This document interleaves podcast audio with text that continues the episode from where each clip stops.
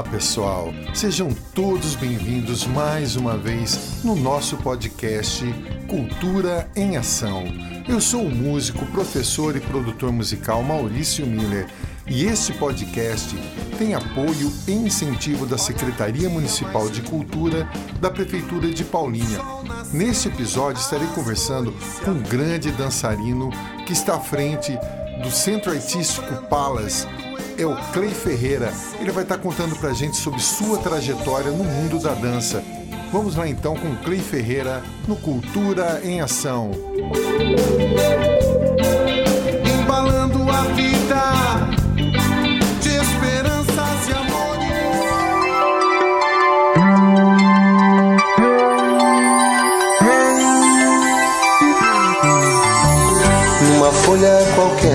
desenho um sol amarelo. Olá pessoal, bem-vindos aí ao Cultura em Ação. Hoje é um grande, um grande prazer aqui receber o Clay Ferreira, que trabalha com dança. Bem-vindo ao Cultura em Ação aí, Clay. Obrigado, Maurício. Valeu pelo convite. É um prazer também estar aqui. O prazer é todo nosso. Se um pinguinho de tinta cai num pedacinho azul do papel. Explica pra gente aí, pra quem ainda não te conhece, é, essa área que você trabalha da dança, como é que começou o interesse por, por essa área, né? Perfeito. Maurício do céu, a história é longa, mas eu vou tentar resumir. Pode ser? Ah, pode, claro. Maravilha. É, começou a minha trajetória através da dança, né? Nesse mundo, nesse universo que é bastante é, interessante de estudar e de sentir é, várias emoções através dele. Começou em meados do, de, dos anos 2000, cara. Eu fazia parte de um projeto social chamado Projeto Sol, aqui de Paulínia, inclusive, é, lá no bairro Morumbi, onde disponibilizava várias oficinas, entre elas oficinas de artes visuais, música, canto, e aí também tinha a dança que me puxou de uma forma que eu não conseguia voltar. E uma das minhas referências muito fortes também para me direcionar para esse mundo foi uma professora que eu tive nesse projeto, chamada Cristina, que hoje me acompanha aí em toda a trajetória que eu faço. Ah, e por aí vai, mas eu comecei daí, em um projeto social que era aqui de Paulínia. Com a vida de uma América a outra eu consigo passar. Legal, Clay. Poxa, que bacana. Você começou a dançar, é, qual, qual o estilo que você dança, que você sempre dançou? Ou como é que foi, assim, as suas influências? Conta pra gente. Bom, eu comecei, na verdade, cara, esse projeto, esse projeto Sol, ele me encaminhou, né, para um projeto profissionalizante que fica na cidade de Campinas, no distrito de Barão Geraldo.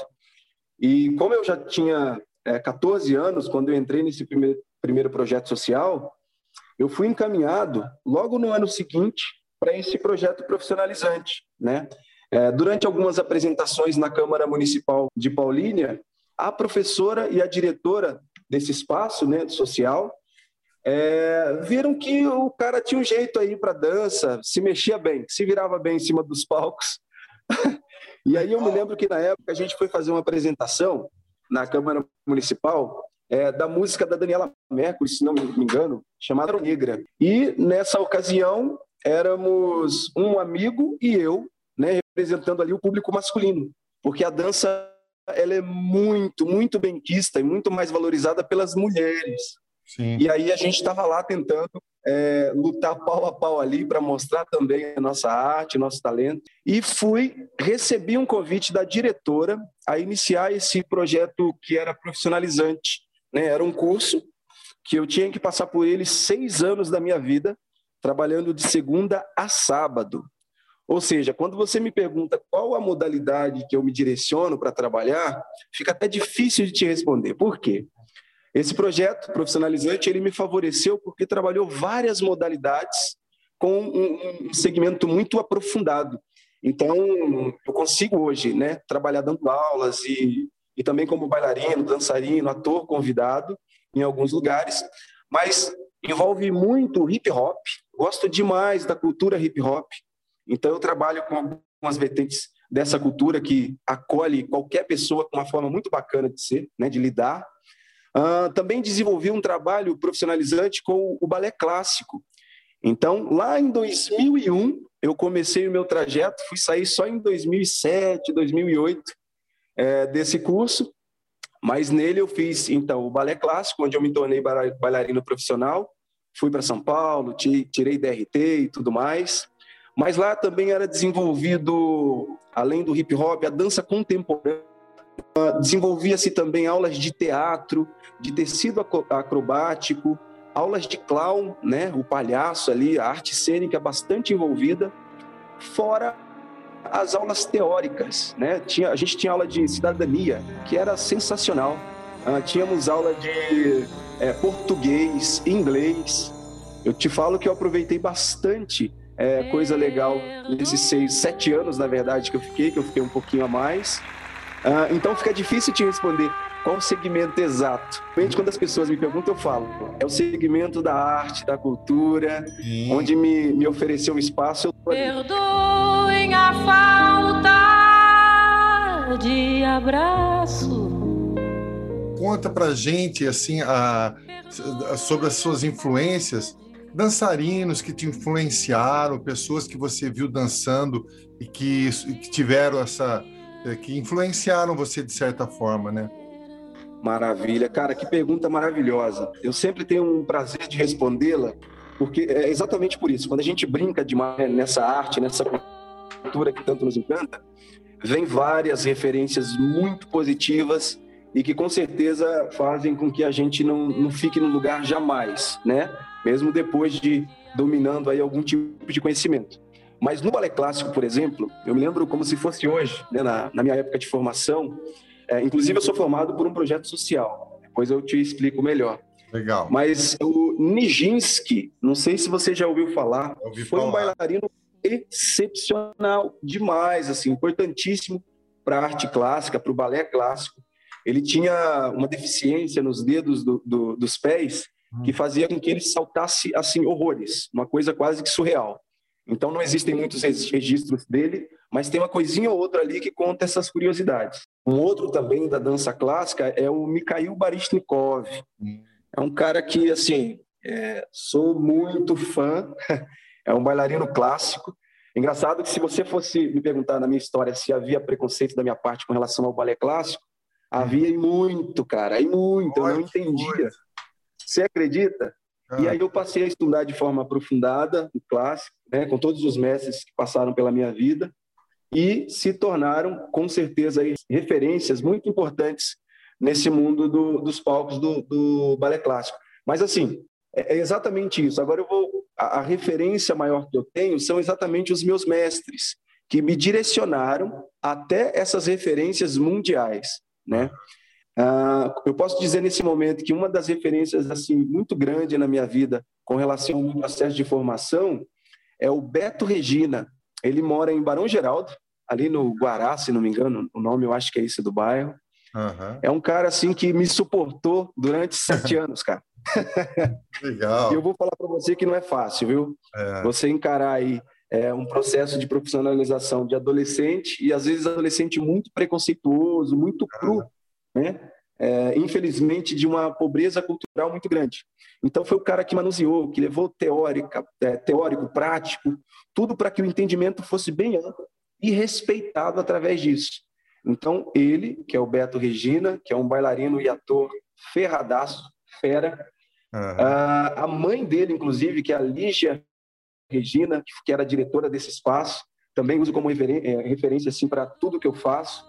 E, claro, a pessoa que me direcionou para esse mundo artístico, que foi a, a, minha madrinha, que é, né, a minha madrinha hoje, que é a, Cris, a Cristina. Inclusive, até me emociono para falar dela. Até hoje ela me acompanha. Legal. Inclusive faz aula comigo, cara. É uma, é uma, uma maravilha. Se eu for falar de, de, referências aqui com você, Maurício, eu vou longe, cara. Tem muita gente boa aí. Eu imagino. Eram assim. É, é, profissionalmente, você trabalha desde quando? Assim, com aulas ah, boa e pergunta. Tal. Profissionalmente, uhum. sim. Eu entrei nesse projeto né, de profissionalização é, de meninos. O projeto se chamava é, a Bamba, Associação de Meninos Bailarinos Atores. Uhum. É, a Bamba ela trabalhava só com homens, né? Porque ali naquela ideologia, naquela forma de trabalhar, ela percebia que só as mulheres tinham bastante mulheres e faltava o tal do príncipe para uhum. segurar, para levantar a mulher, enfim, para fazer uma dança ainda mais completa. Uh, e aí veio todo esse desenvolvimento. Quando você faz esse tipo de pergunta, é, eu até tenho dificuldade de responder, até peço desculpas que eu falo demais. Não pode falar, é para falar. Mas a, dificu a dificuldade de, de, de, responder assim é porque vem muita informação na cabeça é, e, e, que bom, e que bom que vem esse tipo de informação. Eu gostaria, Maurício, até que você reforçasse essa pergunta para mim, para eu entendê-la de forma mais direta. Pode ser? Claro. É, profissionalmente, você trabalha desde quando? Profissionalmente, desde 2008. Legal. É, desde 2008, porque eu comecei o processo de formação em 2020 e 2001. Hum. E em 2008 foi o ano que eu tirei o DRT, né, para me tornar realmente profissional da área da dança. É, e a partir daí, eu já fui chamado para uma companhia profissional é, lá de São Paulo, que o nome era Ivaldo Bertazzo, hum. Companhia de Dança e Teatro. Né? Não sei se você conhece esse, esse rapaz. Falar, já ouvi falar. Mas é assim, é uma referência muito boa para mim também, porque me trouxe várias coisas bacanas. Uhum. Mas profissionalmente eu venho desde lá de 2018 e 8, desculpa. 2008, legal.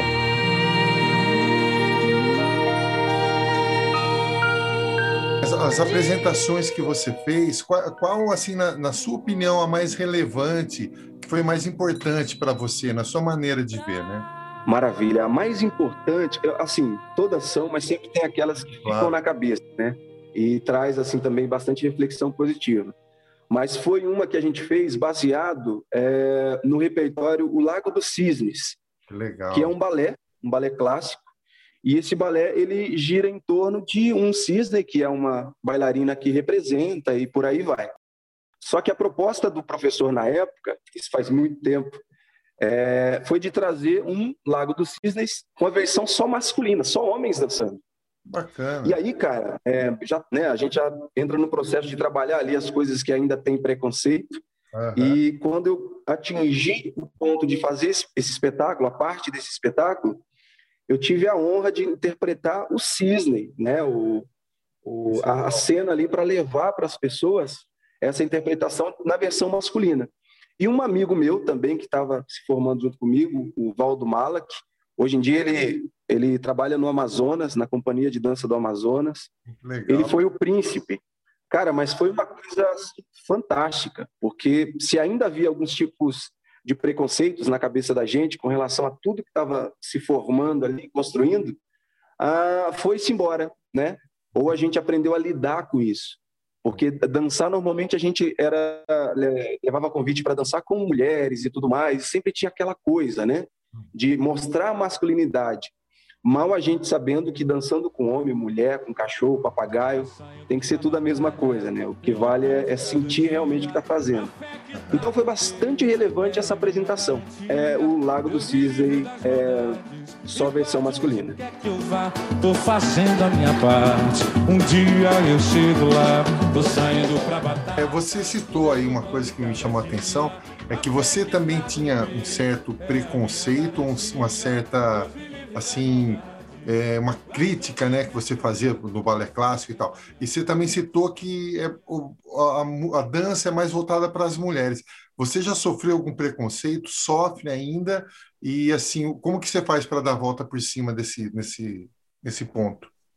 Legal, cara. Nossa, vou falar para você que eu era extremamente preconceituoso, mas assim, extremamente preconceituoso. Se um rapaz dançasse balé clássico na minha frente, eu dava risada da cara dele, eu zoava, sabe? E era mesmo, era mesmo. É até vergonhoso falar, mas a verdade tem que ser dita, né? Uh, e depois, passando por esse processo, né, tudo aí, em vários anos de formação, eu fui percebendo nas leituras que eu fui buscando, né, nas referências que a gente sempre vai ter aí para o resto da vida, é, que o preconceito ele só nos atinge se a gente permite não acessar uma, um, conhecimento mais aprofundado. Uhum. E eu me permiti, cara, acessar esse conhecimento mais aprofundado, buscar história um pouquinho ali de cada um, uhum. de cada referência que a gente tinha. uh, e foi me ajudando uh, nas leituras que eu fui fazendo, nos conselhos que eu fui recebendo também, né, desses mestres que eu te falo. Uh, a cabeça ela vai mudando. E aí passou um, uma parte de, dessa trajetória que eu também sofria preconceito. Mas eu sempre fui muito grande, Maurício. Um negão grandaço. e aí, como a gente está sempre ali na luta de ensaio, ensaio, ensaio. O corpo era uma maravilha, ah, faz até falta esse corpo hoje em dia. Mas o que, que acontecia? A galera via, dava uma zoada, mas normalmente não me zoava diretamente, zoava o meu grupo, né? É, o grupo ele é conhecido como os Meninos do Barão, uhum. e aí o nome mesmo do projeto é a Bamba. E aí começaram a zoar é, Bambi, a Bambi, né? Toda essa história. Cara, eu já corri atrás de muito nego por ouvir isso. Mas muito. Você não tem noção, Maurício. Mas assim, nunca cheguei a pegar ninguém, né? Uhum. Ainda bem. Bateu aí uma, uma grande. É que você assustou a galera. Maior. Oi? Assustou bastante a galera aí. Cara, assustei. Eu assim, sempre fui muito, muito, muito irritado, então qualquer coisa me tirava do. Mas aí é aquilo, né? Se você tem boas referências para em uma parte da sua vida, você vai pegar essas, essas partes e vai fazer a diferença. E foi o que eu fiz. Estou seguindo hoje, graças a Deus, assim. É, se tem ainda algum tipo de preconceito, né? Eu tento é, analisar por um estudo, por uma literatura antes de, de repente, ir lá e colocar uma opinião, uma opinião que eu desconheço. Então, realmente mudou muito a cabeça. Mas várias situações aconteceram aí. De sonhar, tô saindo pra batalha, pelo pão de cada dia, a fé que tá no peito. É e esse grupo tá nativo ainda hoje, tá? Vocês estão dançando e tal. Cara, eu vou falar para você que é uma pena, infelizmente, é, projeto social ele é. para ter um, uma vida assim, né, algo que seja realmente vitalício, é quase impossível, viu, Maurício? É. É, esses projetos eles dependem de editais e tudo mais. E às vezes, se no ano não foi bem escrito o edital, não passa. E aí, projetos de 10, 15, 20 anos acabam falindo, porque não tem como dar continuidade, né? Porque a gente acabava recebendo é, doações e tudo mais. Esse projeto ele findou. É, eu fiz parte aí da, da segunda geração desse projeto, teve uma primeira ainda, e ele só foi, foi até a terceira geração. Ele durou 15, 16 anos, mais ou menos. E aí foi interrompido pela, é, pela, pelo financeiro, né? Não tinha como se bancar. Um país em momento de crise foi lá e não conseguiu suportar. Mas saíram vários frutos de lá, né? Fui um deles, Uh, tem o Alexandre Barranco, ele mora nos Estados Unidos, desenvolve muita coisa legal lá com a dança, faz parte de companhia profissional. Tem esse Valdo Malek, que está em Manaus também, faz parte de companhia profissional, é dono de companhia. Uh, Elisandro Carneiro, várias companhias em São Paulo, Rio de Janeiro, enfim, tiveram vários que conseguiram realmente seguir. E isso é bem bacana. Mas o projeto ele não existe mais. A fé que trago no peito é a minha Deus me Vou fazer uma pergunta para você. Esse momento da pandemia, como que está sendo, como que foi, né, desde o começo da pandemia e o que você vem desenvolvendo atualmente? Certo. Nesse momento de pandemia, a gente teve que aprender a como lidar com a nossa arte, com a nossa cultura, né, para que ela se mantivesse viva e acessando as pessoas também para que as pessoas também se sentissem vivas, né, através do que a gente levava por ela. Uh, é muito complicado, cara. Assim, é, foi pior. Agora a gente já aprendeu a lidar com essa nova realidade. Mas é, se for pensar em março do ano passado, março do ano passado eu ainda era sócio Inclusive, você até entrevistou o Daniel Cássio, o Dani, amigaço meu.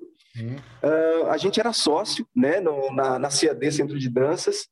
E aí, infelizmente, cara, nesse projeto todo aí, a gente entrando numa de, de tentar se manter, que foi muito complicado por conta da pandemia. Muito, muito, muito.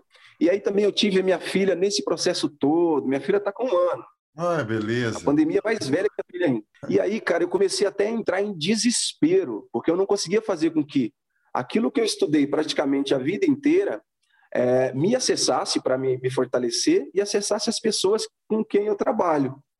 E girou, assim, a cabeça girou legal, mas legal. O que, que foi feito? É, eu me coloquei, né, ali, eu, eu ajoelhei, tenho muita fé, e pedir para Deus olhar e dar uma luz aí, porque estava difícil, né? Em casa a situação também estava bem alarmante, medo de tudo, né? Medo de se contagiar, medo de passar para alguém. Então foi um processo de aulas online, meu amigo do céu, que ninguém merece.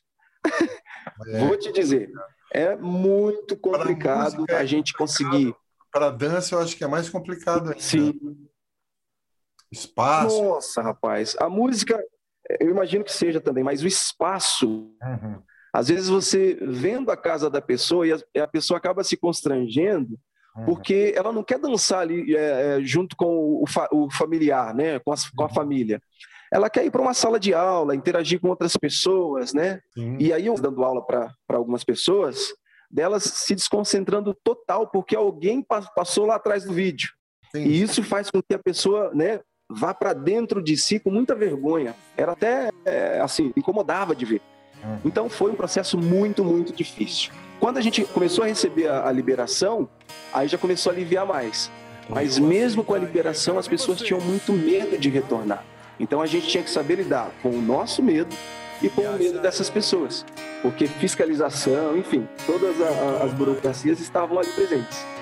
Mas estamos sobrevivendo, essa é a realidade. Por você, deixaria de. E atualmente você está desenvolvendo, você tem uma, a sua companhia de dança, você dá aula particular, como é que é o esquema que você faz hoje? Ah, perfeito. Bom, é, no início desse ano, eu conversei né, com meu sócio na época para a gente é, se separar por conta de todas as questões que a gente vinha passando, dos projetos individuais que eu tinha, que ele tinha na época. Então a gente resolveu não seguir mais juntos. Eu falei, cara, eu estou com um projeto na cabeça, eu quero desenvolver, eu quero procurar outras coisas. Enfim, é, tentando buscar aí também manter viva é, essa parte cultural, né? Uhum. E aí eu abri um espaço aqui em Paulínia que se chama Centro Artístico Palas. Esse espaço ele não é muito antigo, não tem nem um ano direito. Ah, eu comecei ele em uma chácara lá na região do Marieta Dian, no bairro lá. E aí dessa chácara a gente começou a analisar, vendo que poderia fazer algo maior. E aí eu aluguei uma sala aqui no centro da cidade de Paulínia para oferecer, né, é, cultura para as pessoas, enfim e para continuar a vida, né, cara, através de, de todos esses projetos que a gente encara para realmente se manter, viver enquanto pessoa, enquanto cidadão. Então, nesse momento, eu venho trabalhando com essa escola, né, a, direcionando essa escola, junto com a minha esposa Adelaide. Ah, algumas pessoas vêm acreditando muito no nosso trabalho, graças a Deus, vem dando muito certo. Inclusive, já deixo um convite para que você faça parte, em algum momento, de vir aqui. Legal, Clay. Puxa, que bacana. Eu, eu vou, vou, passar aí para conhecer. Qual é o endereço? No centro, no coração da cidade. É a Avenida José Paulino, uhum. do número é, 1101. É, fica em cima, cara, aqui de uma farmácia chamada Far Melhor. Aí eu até brinco às vezes. Se a farmácia far melhor, a gente faz melhor ainda. Mas eu brinco com os donos lá também, eles, a gente dá risada juntos aí. É, do, é, descendo ou subindo a avenida aí? Descendo a avenida. Ah, Se você estiver vindo da parte do castelo do lá. Direito, né? Isso, do lado direito. Eu fui criado ali no centro, né? A casa da minha mãe era 13 e 13, era um pouco para cima ali de onde você tá. Aí. Olha só, tá aqui do lado então. É verdade. A vida como ela é. Essas danças que você fez, já se apresentou com grupos e tal, tem algum fato engraçado que você possa relatar pra gente aqui que você lembra ou não? Cara do céu, tem muito fato engraçado. Diz Cristo. O que mais tem, Maurício, é isso. é o que mais... eu, vou, contar então um caso, cara, que foi assim, foi hilário demais. Infelizmente, eu ainda era um cara né, jovem, preconceituoso, não conhecia muito da vida. A gente foi apresentar é, um espetáculo é, de dança em Campinas. Não sei se era Satélite Íris, enfim, alguma região ali da, da redondeza. E aí a gente usava um figurino verde. Inclusive, qualquer dia eu te mostro uma foto para você ter aí na memória. Um figurino verde, só que ele era todo grudado no corpo. Era um macacão verde, sabe? Tudo grudadinho, rapaz. E eu vou falar para você, eu não gostava de usar de jeito nenhum, mas eu amava a dança e a dança faz cada coisa que você olha. E aí a gente foi fazer uma apresentação em uma dessas, dessas partes assim mais no cantinho da cidade. E, meu, é, o, o, público, você sabe, né? o público ele entrega tudo que ele pode. Uhum. Então, a gente estava apresentando um público de criança e adolescente. Então, já imagina, imagina só, na periferia ali, comunidade, entra um monte de homem, tudo com roupa grudadinha, né, apertando tudo. E aí, rapaz, veio, assim, no começo, na primeira cena do, do, do espetáculo, da dança, veio um, um I, sabe? E na hora que veio esse I, pô, Maurício, eu olhei muito, assim, muito dentro do olho do carinha que fez isso, cara. Uhum. Sabe quando você olha mesmo? Você fala, ah, seu, né? Desculpa, uhum. eu ia até falar besteira aqui. Uhum. Mas, enfim, eu olhei bem, mirei o cara assim, e eu fui na direção dele, rapaz. Ai, ai, ai. E quando eu, os meus amigos eles já conheciam, o mestre que eu falo para você que é o Beto Regina também já me conhece. Uhum. Naquela época era, era assim, era riscou o fósforo, eu tô queimando. E aí, rapaz, eu fui em direção a esse menino e ele estava no palco. Tinha uma galera assistindo a gente. Sabe quando escurece tudo e você só vai para frente? Uhum. Não sei se já te aconteceu isso. Eu fui. e aí eu ouvi um berro que foi desse, desse Beto Regina. Clay, você está apresentando, rapaz. Rapaz, a, a crista baixou na hora. Putz. E aí eu juro para você, eu voltei, voltei, voltei, voltei, me posicionei novamente ali e aí a gente fez o, spa, o espetáculo começo, meio e fim, sem nenhum tipo de interrupção desse, desse menino que fez essa graça no começo. Cara, depois a gente riu muito, né? Enfim, mas foi uma cena bem inusitada. Assim. Ele ficou com medo de ser, né? Cara, é, não, é porque realmente é, a gente acaba perdendo o prumo com as situações de preconceito, ah, mesmo sendo preconceituoso. Olha que absurdo. É, com certeza. Eu, gente que toca também já passei por cada coisa assim. Por você. Por você. Uma coisa para você, uma música assim da, da, da sua preferência que para deixar aqui para a galera ouvir.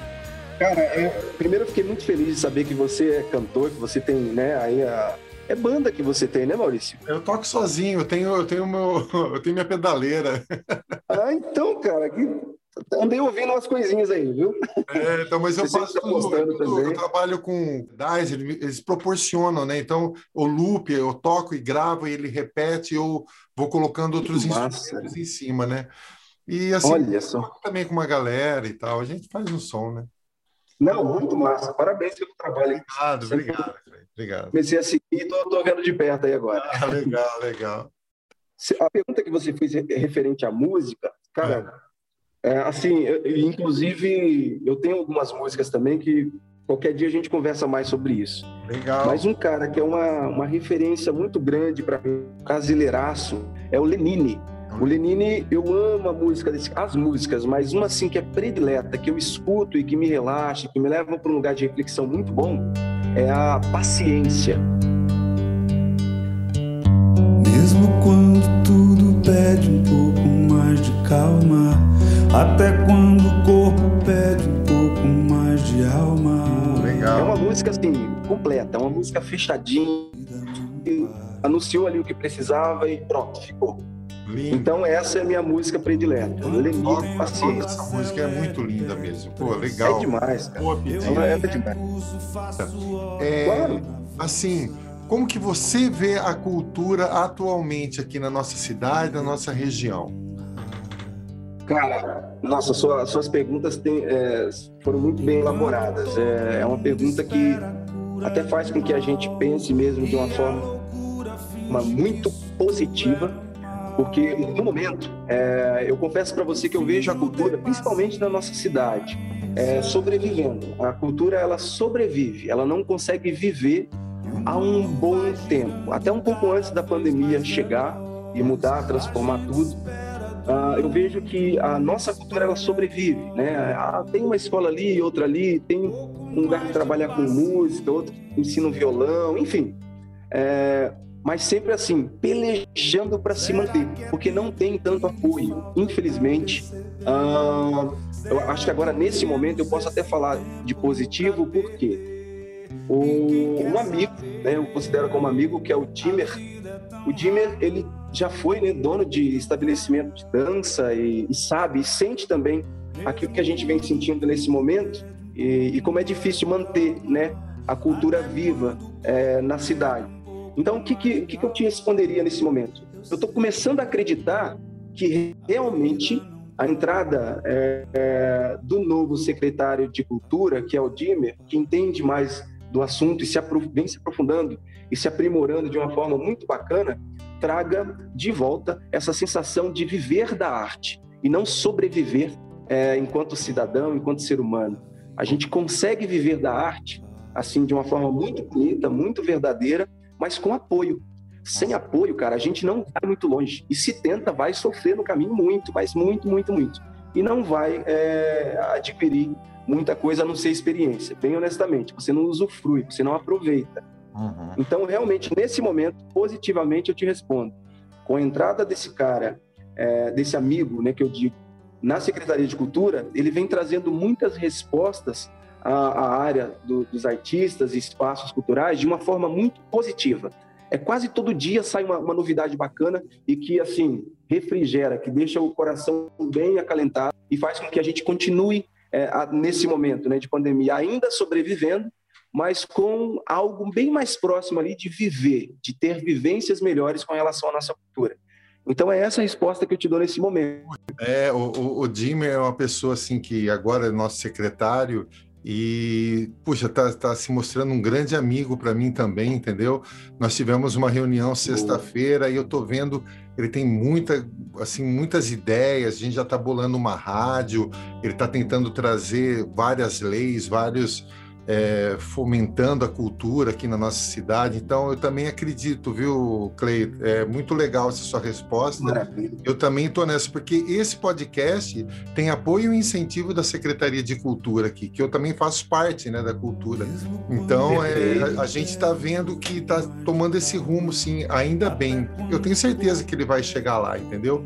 Porque ele tem muita vontade e está trabalhando com bastante vontade mesmo. Exatamente. É, eu vou falar para você que eu estou muito orgulhoso que ele vem fazendo nesses 50, 55 dias que ele, ele está lá como secretário. Tem sido ah, muito satisfatório. Eu acho que para todos os artistas, né? Inclusive, ele vai participar de um, de um podcast comigo também, para semana, para a próxima semana aí. Ah, por favor, eu quero conhecer um pouquinho mais da história desse é, cara aí. Meu. Com certeza, vai, vai, você vai ouvir sim. Todo mundo espera a cura do mal e a loucura finge que. Deixe os seus contatos aí. Quem quiser ingressar na sua escola, na sua falas, aí como é que faz? Perfeito. Bom, para me acessar, enfim, gente, para ter aí um camarada legal, que vem com a vida, vocês vão ter uma amizade bacana aí, é, podem acessar lá a minha rede social, Clay Ferreira. Vocês vão encontrar lá. Eu tô com uma foto é, junto com a minha família, minha esposa, minha filhinha. A gente está meio que de Natal ainda, tá todo mundo de vermelho na foto, é fácil de achar. Uh, e profissionalmente, também levo vocês a direcionarem aí uma atenção para o Centro Artístico Palas. É um lugar novo, um espaço cultural aqui em Paulínia novo, mas que também vem fazendo aí a diferença. A gente promove bastante coisas né, para ter uma inclusão das pessoas, não pensando só ali mostrar a marca, em mostrar algo é, relacionado ao comercial, mas também trazer vivências reais, onde as pessoas se sintam bem, né? Isso que é o legal. Então, Centro Artístico Palas, esse é o nosso Instagram e também tem página no Facebook com esse nome. Muito legal, poxa, bacana, Clay. Clay, obrigado, viu? Por, por, pelo seu tempo aqui Imagina, de conversar com a gente. E Deus abençoe você, o seu trabalho, a sua filhinha, a sua família, tudo de bom para você aí e muito sucesso para você na sua, na sua companhia de dança aí, tá? Maurício, eu que te agradeço pela oportunidade de contar aqui um pouquinho da história. Espero é, ter levado aí informação que interesse a, aos seus ouvintes. Brigadaço e até a próxima, se Deus nos permitir. Oh, se Deus quiser. Até uma próxima. Obrigado. Obrigado